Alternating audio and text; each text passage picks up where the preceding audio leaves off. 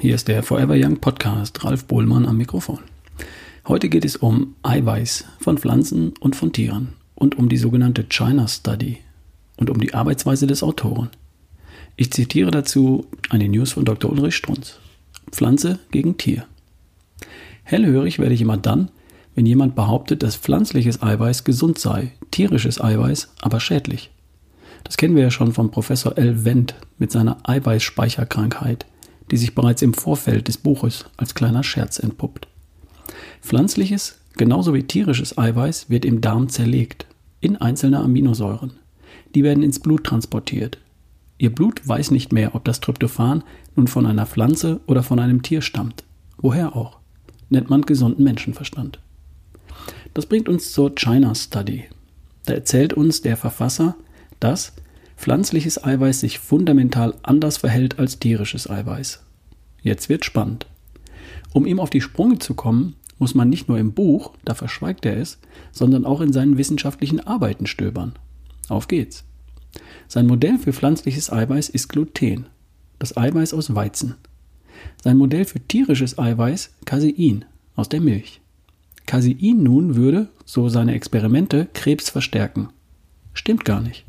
Campbell hat nie Casein verwendet, sondern wusste, dass dem Casein eine Aminosäure, nämlich Methionin, weitgehend fehlt, dass Casein ein unvollständiges Eiweiß sei und hat es deswegen stets ergänzt durch Methionin, also künstlich angereichert. Nur, das vergisst er in seinem Buch. Reines naturbelassenes Casein hätte Krebs verhindert. Das wissen wir seit 1930, siehe News vom 7.8.2014. Das wirklich Lustige daran ist, dass auch das so gesunde Gluten kein komplettes Eiweiß sei, nach Campbell. Da fehle nämlich Lysin. Wenn man also Gluten mit Lysin ergänzt, komplettiert, dann, saudumm, saudumm, unterhält, nicht macht, dieses pflanzliche Gluten genauso Krebs wie das tierische, komplettierte Casein. Nur, das vergisst er in seinem Buch. Schallend gelacht habe ich, als ich lesen durfte, dass Molke, auch ein tierisches Eiweiß aus Milch, keinen Krebs promotet also genauso harmlos war wie pflanzliches Eiweiß in der Sprache von Campbell. Hätte er also bei seinen sämtlichen wissenschaftlichen Experimenten jahrzehntelang rein zufällig Molke und nicht Casein verwendet, hätte sein Buch geheißen Tierisches Eiweiß verhindert Krebs. Tierisches Eiweiß macht gesund. Ist das nicht alles irrsinnig komisch? Wie kann man nur so lügen?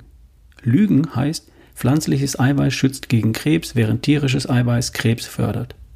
Jetzt wissen Sie, woher dieser folgenschwere, aber falsche Satz stammt. Ende der News.